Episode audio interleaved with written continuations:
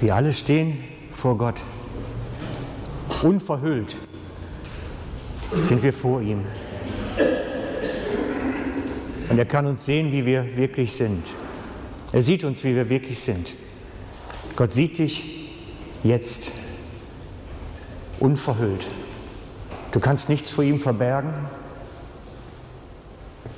Und wenn du genau hinschaust, wird es zu einem Spiegel. Du kannst dann sehen, wie du bist.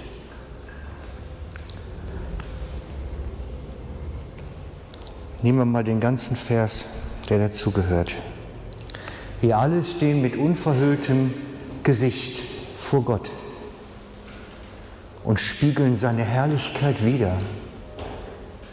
Der Herr verändert uns durch seinen Geist, damit wir ihm immer ähnlicher werden und wir immer mehr Anteil an seiner Herrlichkeit bekommen. Ich habe den Vers schon vor, ich glaube, zwei Wochen gebracht. Und der ist mir bei der Vorbereitung nochmal so wichtig geworden. Weil da steht drin, wie Leben verändert wird, wie Gott Dinge angeht, wie er dich und mich verändert und ihm gleich macht. Wie Jesus ähnlich bist du schon? Hm, 10 Prozent, 15, 20? Ich weiß nicht, man schätzt sich immer so schwierig selber ein. Ne? Aber ich finde, Jesus Ähnlichkeit könnte nach oben hin schon noch wachsen. Wir dürften alle noch ein bisschen Jesus ähnlicher werden. Wir dürften ein bisschen mehr von seiner Geduld haben, oder? Ich habe es gestern noch gedacht beim, beim, Autofahren, es war dermaßen voll gestern Morgen auf den Straßen. Mir wird es bald den Deckel gelupft. Also die sind gefahren wie die Verrückten. Also mit 30 durch eine 80er Geschichte und so. Also ich, da merke ich, meine Geduld könnte größer sein. Beim Straßenverkehr merkt man das ja. Vielleicht ihr mit euren Kindern, wenn ihr kleine Kinder habt, denkt ihr euch auch, meine Geduld könnte ab und zu schon größer sein. Vielleicht könnte deine Geschwisterliebe größer sein, die Fähigkeit, mit den schwierigen Leuten umzugehen. Vielleicht könnte unsere Weite, Menschen anzunehmen, größer sein. Wir haben alle so unsere Punkte, wo ich denke, wo wir wachsen könnten zur Christusähnlichkeit. Es wäre schon Wachstumspotenzial da. Und da steht, wie es geschieht. Da steht es. Wir alle stehen, ich habe es extra unterstrichen, vor Gott. Der Herr verändert uns durch seinen Geist.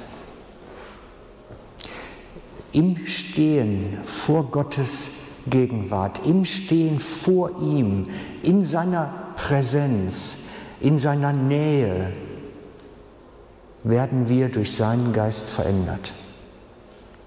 In seiner Nähe durch seinen Geist. Und darum ist uns das so wichtig, dass wir diese Nähe hier leben miteinander, diese Gottesnähe, dass wir es so wirklich physisch machen schon fast. Gottes Nähe ist der Schlüssel zur Veränderung. Und ich glaube, es steckt Veränderung für unser Wesen da drin, aber auch noch viel mehr, noch viel mehr. Ich glaube, wenn Gott kommt und uns innerlich berührt, ist viel mehr drin noch. Gottes Nähe hier. Letzte Woche war ein junger Mann da bei mir, weil er, oder war es schon vorletzte, ich glaube vorletzte war es schon, weil er in Schwierigkeiten war. Persönlich, physisch, psychisch in Schwierigkeiten. Und brauchte Gebet. Weil beraten, ich habe zusammengesessen, ich habe gesagt, ich kann dich nicht raten, ich, ich weiß nicht weiter. Ich habe keine Ahnung, was ich dir mit dem Ratschlag helfen sollte. Und dann haben wir uns hier vorne hingesetzt und er hat sich hingesetzt, ich habe mich hingestellt, habe ihm die Hände aufgelegt und für ihn gebetet. Und wir hatten eine tolle Atmosphäre, es war wirklich gut hier sein. Ich lege die Hände auf, bete für ihn und fange an. Und plötzlich legt mir einer hinten die Schulter, die Hand auf die Schulter. So.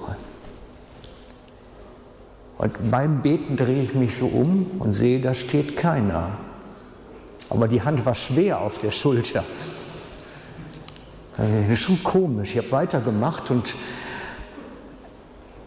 für mich sind das so kleine Zeichen manchmal. Ich kenne es auch anders. Also ich kenne so Gottes Präsenz auch als einen Windhauch. Also wenn ihr mal hier merkt, die Fenster sind zu und es kommt trotzdem ein Wind durch, hört genau hin, was er euch zu sagen hat. Hört genau hin. Das meine ich mit Präsenz Gottes. Präsenz Gottes ist etwas, was wirklich erfahrbar ist, was wirklich ganz physisch ist. Das ist nichts Theoretisches. Es ist wirklich erlebbar. Es ist wirklich erlebbar. Und ich habe es vielfach erlebt. Wie gesagt, vor zwei Wochen gerade wieder hier.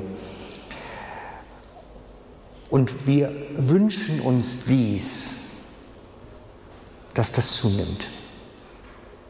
Dass das zunimmt, diese Präsenz Gottes bei uns, diese Gegenwart Gottes bei uns, dass das mehr wird. Wir wünschen uns das. Als Gemeindeleitung, als Ältestenschaft wünschen wir uns, dass Gott Raum kriegt, sein kann, Menschen berührt und wir in der, in der Nähe von ihm stehen können, weil dann passiert Veränderung. Der junge Mann ist in Ordnung gekommen. Der rief mich zwei Tage später an, ist alles gut. Aber Gott wirkt. Versteht ihr? Gott wirkt. Und das ist mehr als eine Idee. Und so haben wir unseren Gottesdienst auch ein bisschen, vielleicht habt ihr das gemerkt, vielleicht auch nicht, darauf abgestimmt. Wir haben, ich erkläre das jetzt bewusst mal am Anfang, damit ihr das wisst auch, wir haben bewusst am Anfang des Gottesdienstes einen Lobpreisteil, wo wir uns Glauben zusingen. Das sind glaubensmutmachende Lieder. Das sind Lieder, die unseren Glauben befeuern, unser Vertrauen befeuern. Dafür ist der erste Teil da. Und das Gleiche versuche ich mit der Predigt auch. Ich versuche euren Glauben anzufeuern, euer Vertrauen auf Jesus zu stärken. Das ist mein Ziel. Und nach der Predigt haben wir einen Teil dann, wo wir in Gottes Nähe sein wollen. Wir wollen vor ihm stehen.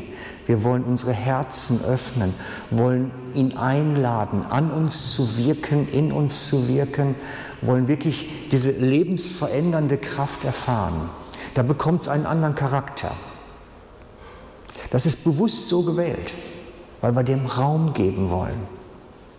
Denn es ist so viel mehr möglich und ich glaube, wir brauchen auch eine Menge noch. Es ist nicht nur mehr möglich, sondern auch nötig.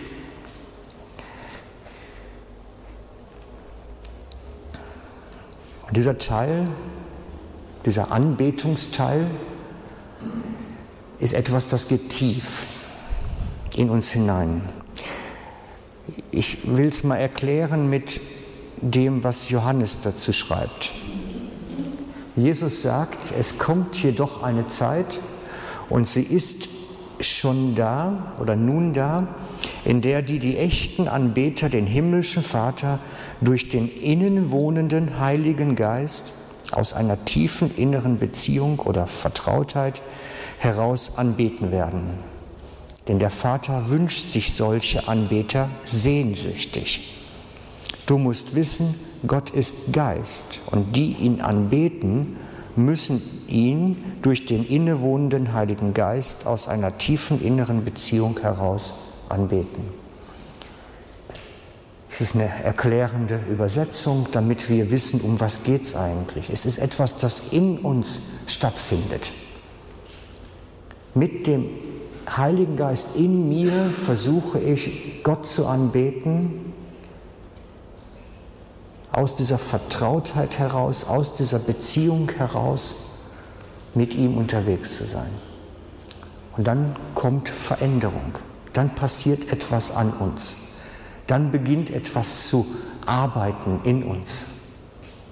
Wieder und wieder haben wir das erlebt. Und von daher, ich habe mal das Bild von der Raupe zum Schmetterling dazu genommen. Der Herr verändert uns durch seinen Geist, damit wir ihm immer ähnlicher werden und immer mehr Anteil an seiner Herrlichkeit bekommen. Ihm ähnlicher werden, in seiner Nähe. Das ist der Schlüssel. Vermutlich kennst du sowas, könntest darüber. Also wenn du ein Zeugnis hast, melde dich nachher bei mir, dann bauen wir das die nächsten Wochen ein. Das wäre das Beste. Also ich, ich sammle Geschichten von euch, damit ich nicht immer meine erzählen muss. Ja, aber vielleicht habt ihr ja auch Geschichten, dann könnten wir die mal bringen. Das wäre natürlich auch toll. Ich will damit sagen, der Heilige Geist ist das Wichtigste, was du eigentlich haben kannst. Jetzt hier ist das Wichtigste. Die Bedeutung können wir gar nicht groß genug nehmen, uns vorstellen.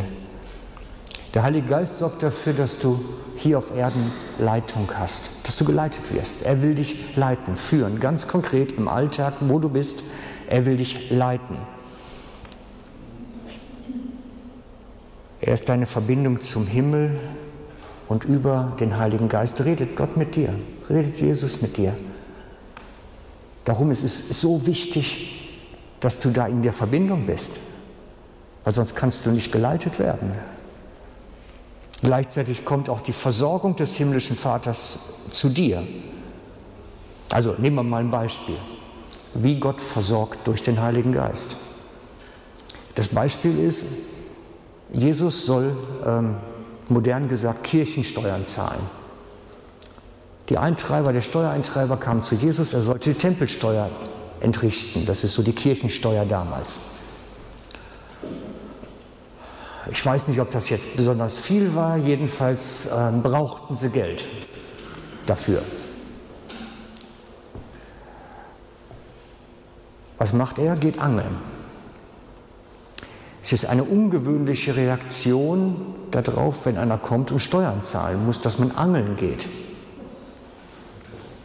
Aber was angelt er? Ein Fisch, der eine Münze im Mul hat. Und mit der Münze können Sie die Steuer bezahlen. Gottes Wege sind kurios manchmal. Damit es erkennbar wird, es sind seine Wege. Und wenn wir nicht hören können, wird es manchmal eng mit der Versorgung, wird es schwierig mit der Leitung, wird es mit vielen Sachen wirklich schwierig. Und am Ende deiner Tage, wenn du stirbst, ist der Heilige Geist deine Eintrittskarte für den himmlischen Ort. Der Heilige Geist in dir ist dein Freifahrtschein. Das ist das einzigste Kriterium, was entscheidet, wo du dein ewiges Leben verbringen wirst. Der Heilige Geist macht es. Durch den Heiligen Geist weißt du nämlich nachher, wenn du den Körper verlässt, wo du hingehen musst. Das ist der Punkt. Und darum ist es für uns so elementar wichtig, dass die Fülle des Geistes in jedem von uns ist. Es ist so wichtig, wir können uns das gar nicht bedeutsam genug vorstellen, dass wirklich jeder von uns, jeder voll erfüllt ist.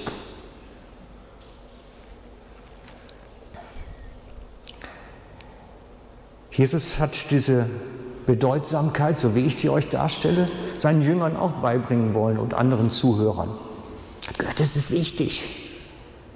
Aber er hat das nicht so gesagt wie ich, er hat ein Bild gebraucht, um die Dringlichkeit zu erklären. Und ich habe eine ganz kuriose Übersetzung dazu gefunden, darum habe ich einen kleinen anderen Text dann noch zugeschrieben. Ich lese es mal gesamthaft vor. Um seinen Jüngern zu erklären, wie das Königreich Gottes im Himmel und auf Erden nach seiner Himmelfahrt funktionieren wird, gebrauchte Jesus als Vergleich ein Geschehnis, das jeder der Zuhörer aus den jüdischen Dörfern gekannt hat. Er vergleicht das Königreich Gottes mit einer traditionellen jüdischen Hochzeit. Bei dieser war es der Brauch, dass der Bräutigam die Braut mit seiner Ankunft an ihrem Heimatort überraschte. Dies war wegen dem Überraschungseffekt zumeist in der Nacht.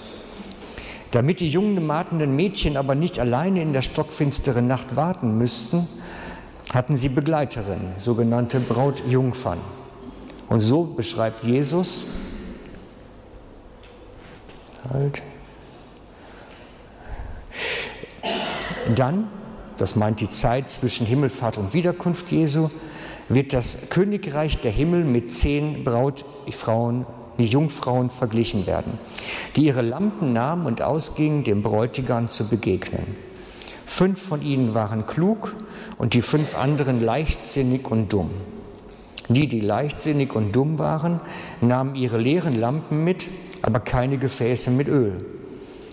Zur Erklärung, man bewahrte das Öl getrennt von der Lampe auf, damit es aus der Lampe nicht verdunsten konnte.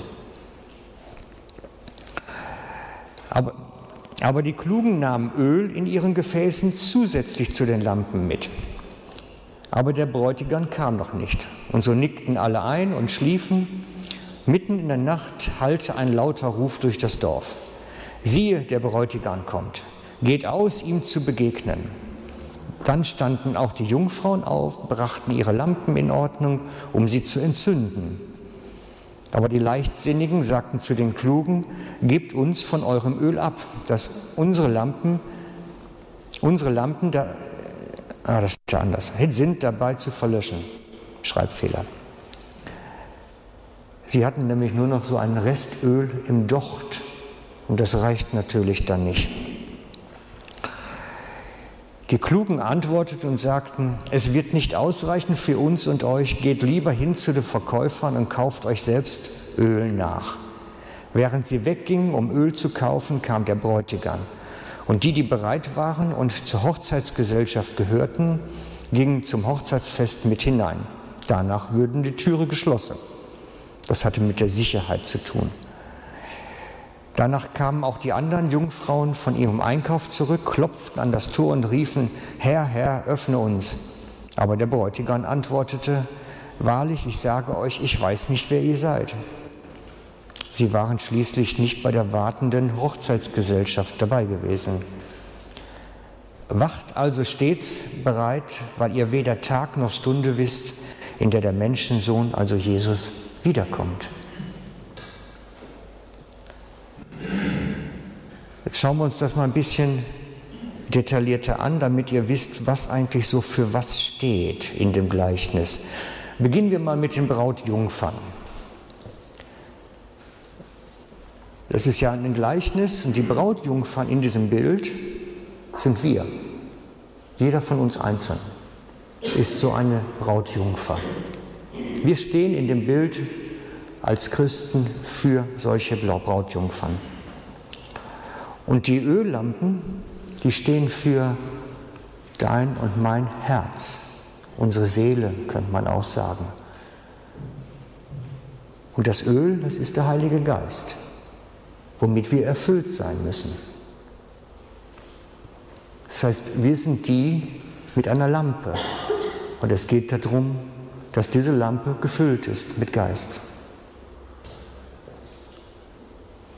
Und Jesus sagt auch, es gibt vielleicht auch mal zu spät. Das ist schon möglich, ja.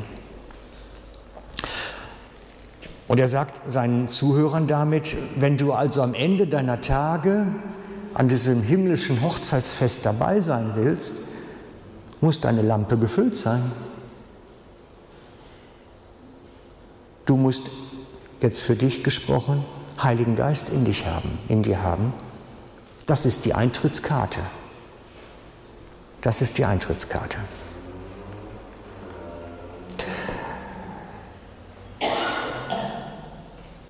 Darum sage ich euch immer, das mit dem Heiligen Geist ist so wichtig. Ist so wichtig. Das kann man nicht vernachlässigen. Und wenn du sagst, ich habe da ein Problem, ich, ich höre Gottes Reden nicht in mir, ich spüre seine Leitung nicht, ich kriege davon einfach viel nicht mit, dann rate ich dir, hör heute aufmerksam zu. Ich erzähle es euch.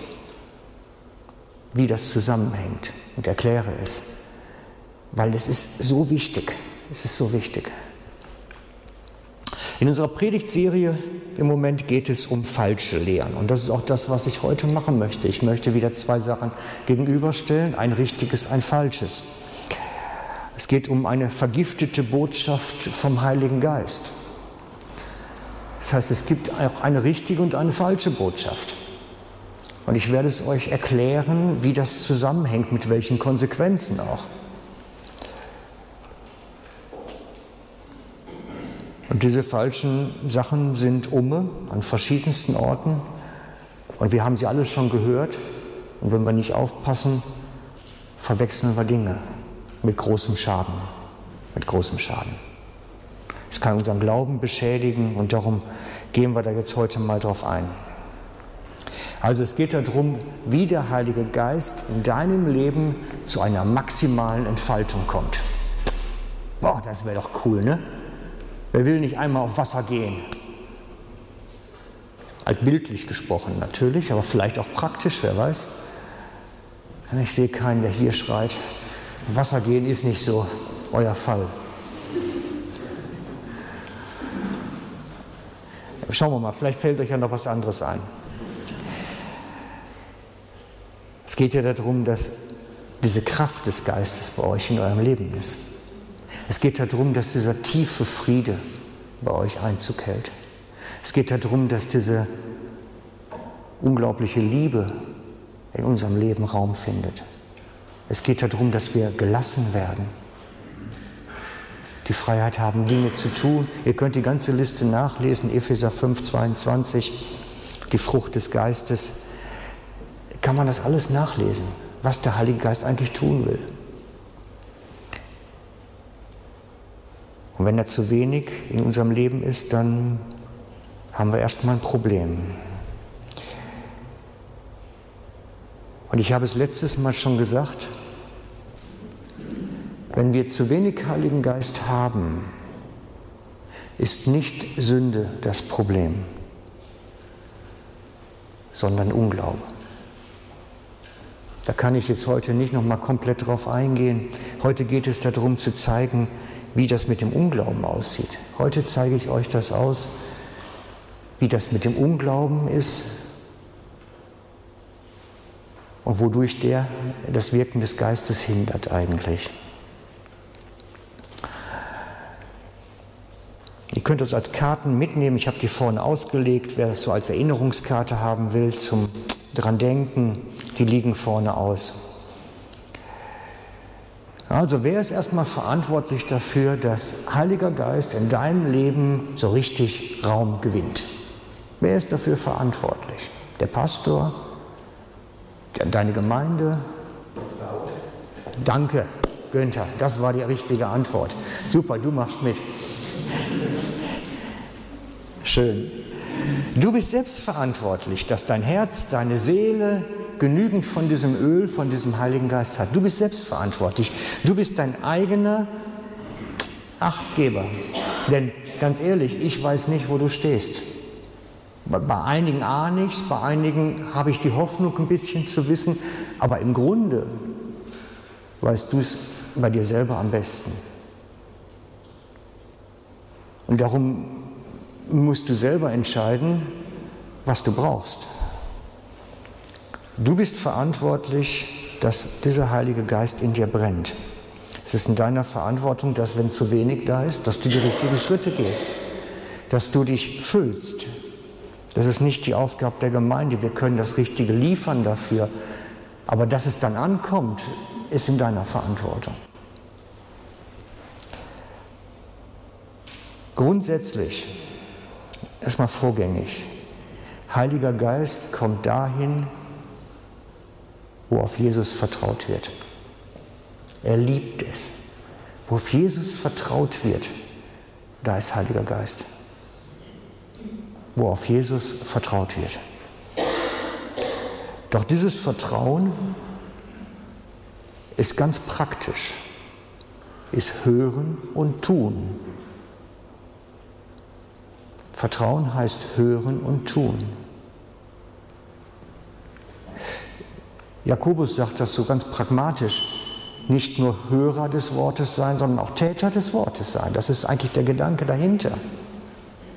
Das Wort ist, was Jesus dir sagt. Hören und tun. Ein kleines praktisches Beispiel aus dem Alltag. Ich hatte gestern mir überlegt, die Predigt nicht zu Ende zu schreiben, so allein zu Hause am Schreibtisch. Das war irgendwie Fahrt bei dem schönen Wetter und habe dann mein Notebook genommen und habe mich aufs TÜV gesetzt und bin an den Bieler See gefahren. Auf dem Weg dahin, also auf dem TÜV, auf dem Weg dahin ähm, habe ich schon gemerkt, ich verbrauche gar kein Benzin so richtig. Die Tankanzeige ist immer voll. Im ersten Moment habe ich mich gefreut und dann merkte ich, wie Gott mir auf die Schulter tippt und sagt, ähm, du, da könnte auch was nicht stimmen. Naja, aber wenn man sich so die ganze Zeit über den anderen Verkehr aufregt, achtet man da nicht unbedingt drauf. Und so bin ich nachher im Biel und will wieder nach Hause fahren und mein Motorrad sagt, nichts mehr. Und da habe ich gedacht, wie blöd bin ich denn? Ich lehre euch das Heiligen Geist unterwegs zu sein, auf Gott hören. Jetzt habe ich den Impuls gehabt und habe nicht darauf geachtet. Ne? Dann kam so die kleine Strafe dann hinterher, musste ich den Bock dann durch Bild schieben zur nächsten Tankstelle. Ist nicht lustig. Nicht gehört. Folgen musste ich tragen, musste Motorrad zur Tankstelle schieben. Gott hat es mir gesagt. Es war wieder so eine kleine Lektion, achte auch dabei darauf, wenn so ein Impuls kommt, dem nachzugehen. Die Tankanzeige ist kaputt, steht immer auf voll. Ja. Und wir haben alle da so unsere Stellen, behaupte ich, die gerade so im Leben sind, im Beruf und alles. Wir haben da unsere Probleme, immer dieses wache Ohr zu haben, immer so diese Wachsamkeit zu halten. Wir haben so unsere Probleme da. Und ich kann euch nur ermutigen, trainiert das. Bleibt da dran. Gott redet mit dir normal immer, durch den Tag hindurch. Ich behaupte mehr als einmal, mindestens, wahrscheinlich noch viel mehr. Gott redet mit dir. Über viele kleine Dinge, über manche große Dinge und manche wie so eine Tankanzeige sind wichtig. Da sollte man dem nachgehen. Gott redet mit dir. Schauen wir uns das Ganze mal ein bisschen grundlegender an. Am Anfang deines Lebens als Christ hast du vermutlich so etwas gemacht wie ein Lebensübergabegebet, nennen wir das. Ein Gebet, mit dem man Jesus so sein Leben hinlegt und sagt, ich vertraue dir mein Leben an, mach was draus. Allein kriege ich es nicht richtig hin. Ist so ein bisschen wie Jesus an dem See. Er sagt seinen Jüngern auch, kommt mit ins Boot. Wir steigen alle ins Boot. Wir sind miteinander unterwegs. Ist alles noch gut so. Soweit läuft alles gut. Du bist ins Boot gestiegen damit, eine Gemeinde gefunden mit anderen Leuten, mit Geschwistern zusammen in so einem Boot, unterwegs, und am Anfang passiert auch nichts wirklich Dramatisches, Spürbares. Meistens nicht, das braucht eine Zeit. Und dann irgendwann kommt ein Sturm. Bei den Jüngern war das so. Sie waren miteinander im Boot unterwegs und ein Sturm brach an. Und bei uns im Leben gibt es diese Stürme dann auch irgendwann. Dass wir dann merken, Arbeitslosigkeit, Krankheit, Eheprobleme, Schwierigkeiten mit den Kindern und, und, und, und, und. Dann kommen die Sturmsituationen. Und dann gibt es dann zwei Varianten zu reagieren. Ich kann rudern oder ich kann aussteigen. Ich meine, aus dem Boot steigen auf das Wasser. Ich meine, es ist völlig, diese biblische Geschichte ist natürlich schon verrückt. Es ist Sturm und Jesus geht auf dem Wasser zu seinen Jüngern, kommt ihnen entgegen Und Petrus sagt dann nicht, bitte mach den Sturm still, sondern mitten in diesem hohen Wellen und Wind sagt er, lass mich auf dem Wasser zu dir kommen. Aber das ist die einzigste Reaktion. Ich glaube nämlich, dass wenn wir in die Stürme kommen, dann haben wir auch zwei Varianten. Wir können in unserem Boot weiter rudern, wie wir es vielleicht mal gelernt haben, und immer mal rudern gegen den Sturm. Aber wir können sagen, da ist Jesus. Streck mir deine Hand entgegen, ich will aufs Wasser gehen. Auch wir haben Varianten zu reagieren. Und ich habe gelernt, Wasser trägt. Ich habe gelernt, Wasser trägt. Wisst ihr, das kann man jetzt ganz praktisch machen. Wenn ich in Schwierigkeiten auf der Arbeit bin, dann kann ich natürlich dagegen rudern, wie so ein Blöder. Alle meine Wissen, Erkenntnis zusammenraufen und machen und tun. Ich kann aber auch den Jesus, der mir seine Hand entgegenstreckt, sagen, komm, führ mich aufs Wasser. Führ mich aufs Wasser. Psalm 37,7 machen wir ganz spontan. Sei still, sei still, sagt Gott, sei still. Das ist die, die härteste Lektion des Vertrauens. Der Sturm tobt, Gott streckt dir die Hand entgegen und sagt, sei jetzt still. Nüt. Still heißt, ich mache nüt.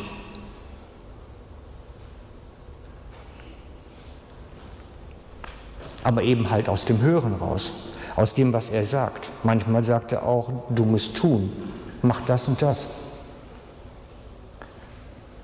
Glauben heißt aus dem Boot aussteigen. Glauben heißt nicht, dass wir im Boot rudern. Warte noch. Glauben heißt nicht, dass wir im Boot rudern, sondern dass wir lernen, still zu werden Gott machen lassen und wenn er uns dann etwas aufträgt, das umzusetzen. Ich lese es nochmal mit, mit der ganzen Geschichte, dass ihr euch daran erinnern könnt. Und sogleich nötigte Jesus seine Jünger, in das Schiff einzusteigen und in das jenseitige Ufer vorauszufahren, bis er die Mengen entlasten hätte. Nachdem er die Menge entlassen hatte, stieg er den Berg hinauf für sich allein, um zu beten. Als es Abend geworden war, war er dort allein. Aber das Schiff war schon mitten auf dem See, von den Wellen hart bedrängt, denn der Wind war ihnen entgegen. In der vierten Nachtwache ging Jesus weg, hin zu ihnen, und er ging auf dem See, also auf dem Wasser. Als die Jünger ihn über den See gehen sahen, wurden sie in Aufregung versetzt und sagten, es ist ein Gespenst, und sie schrien vor Furcht. Sogleich redete Jesus zu ihnen, seid guten Mutes, ich bin's, fürchtet euch nicht. Petrus antwortete ihm und sagte, Herr, wenn du es bist, befiehl mir, zu dir zu kommen über dem Wasser hin. Er sagte, komm.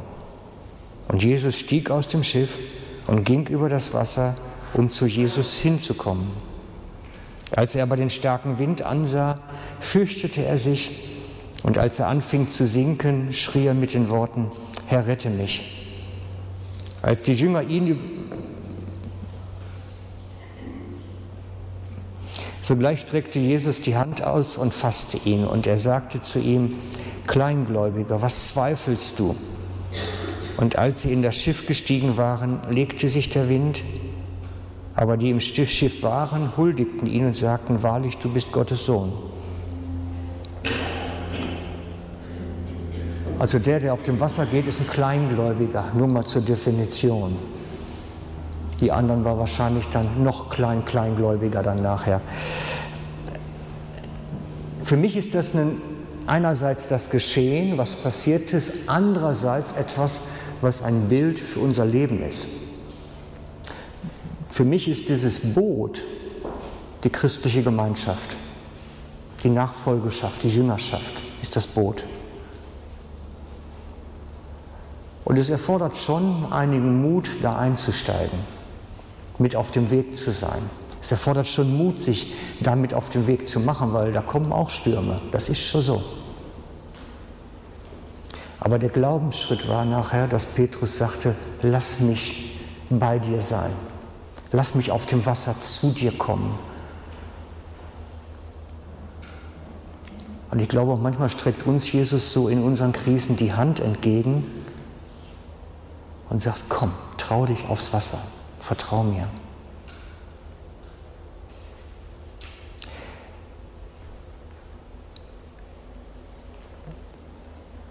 Ich glaube, es gibt viele Parallelen zu unserem Leben.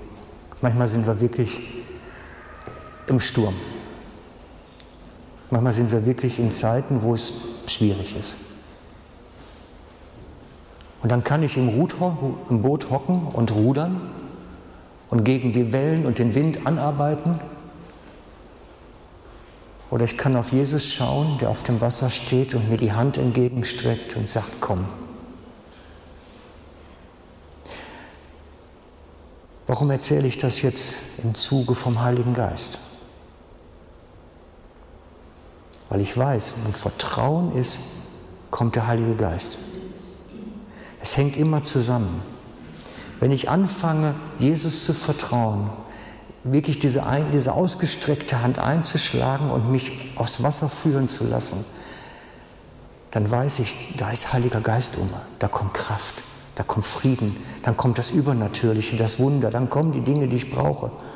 Aber ich muss diesen Schritt aus Wasser machen. Ich habe mir das mal so praktisch vorgestellt, wie man da auf so einem Boot auf der Kante sitzt und das Boot war groß, da waren ja mindestens tendenziell für 20 Leute Platz drin, mindestens. Das heißt, es war auch hoch und dann noch die Wellen und den Sturm. Und wenn man da so über diese riesige Kante drüber steigt, da muss man sich schon, das, das ist nicht auf Höhe, sondern man muss sich schon förmlich da reinfallen lassen. Weil es ja kein seichter See und keine niedrige Nussschale. Das ist schon ein Riesenschritt. Aber manchmal erfordert es das. Manchmal ist Glauben so ein, ich lasse mich da jetzt auf das Wasser runter.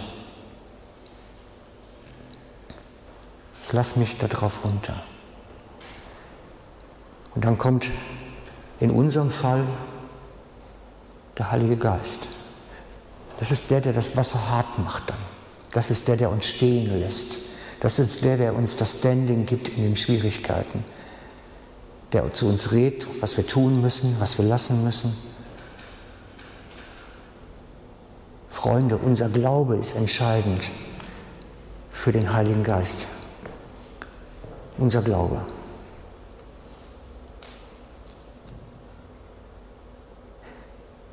Unser Glaube ist entscheidend. Darum, wenn du, wir haben heute möglicherweise zwei so Personengruppen oder drei vielleicht auch, wenn du überhaupt noch nicht in dem Boot drin bist und noch selber für dich rumruderst in deinem eigenen Leben, dann lade ich dich ein, komm in, diese, in das Boot, wo die Jünger sitzen.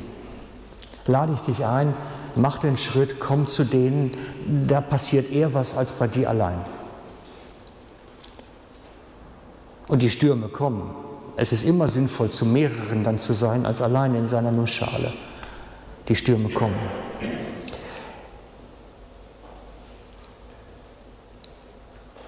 Und wenn du das kennst, damit unterwegs bist, dann lade ich dich ein, beim nächsten Sturm aufs Wasser zu treten und zu üben, was es heißt, zu vertrauen. Was sagten die Jünger? Auf dein Wort hin wollen wir. Das ist der Schlüssel. Das ist der Schlüssel. Auf dein Wort hin wollen wir.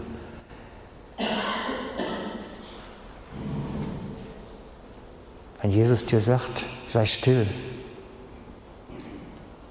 kannst du antworten, auf dein Wort hin will ich still sein. Oh, und ich könnte aber. Man hat so seine Lebenssituation. Ich hatte das schon mal erzählt, ich habe so einen Nachbarn, der hat so einen Terrorrasenmäher. Der Rasenmäher ist so laut, Da kannst du einen Düsenjet nebenstellen, also den würdest du einen Düsenjet wahrscheinlich nicht hören. So laut ist dieser Rasenmäher und der mäht immer in der Mittagszeit, wenn ich meine Mittagspause mache.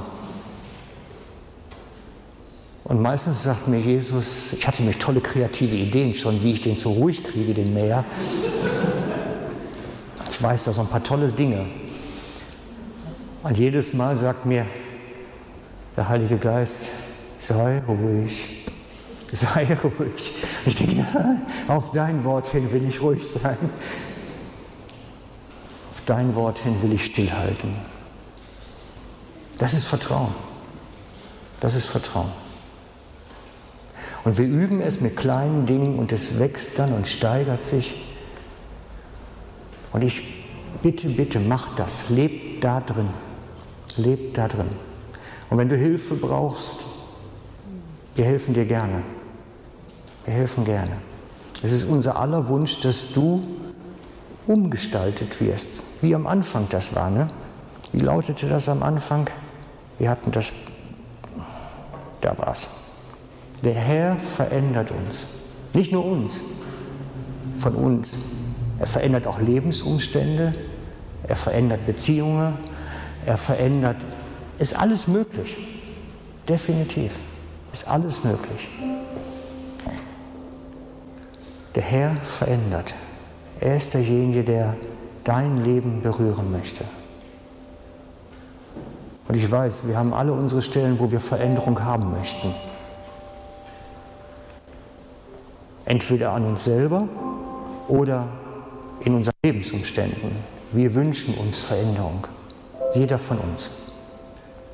Und ich lade euch ein, so einen neuen Schritt in den Vertrauen zu machen heute. So wie einmal neu nochmal wieder ins Boot reinsetzen und sagen, ich bin dabei und ich traue mich aufs Wasser zu gehen. Ich will es vom Verstand her entscheiden. Ich bin dabei. Und manchmal ist das notwendig, dass man sagt, ich mache es fest. Und wir haben dafür jetzt ein Lied geschrieben. Es ist völlig einfach. Vlado, also Vlado hat es hauptsächlich gemacht.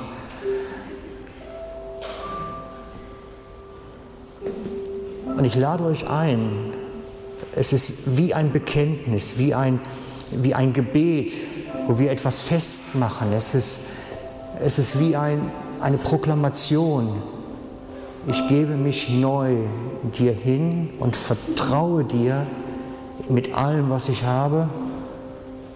Und ich will vom Verstand her entscheiden, wenn der Sturm kommt, traue ich mich aufs Wasser zu gehen. Ich entscheide das, ich will es versuchen. Und glaub mir, der Heilige Geist hört das.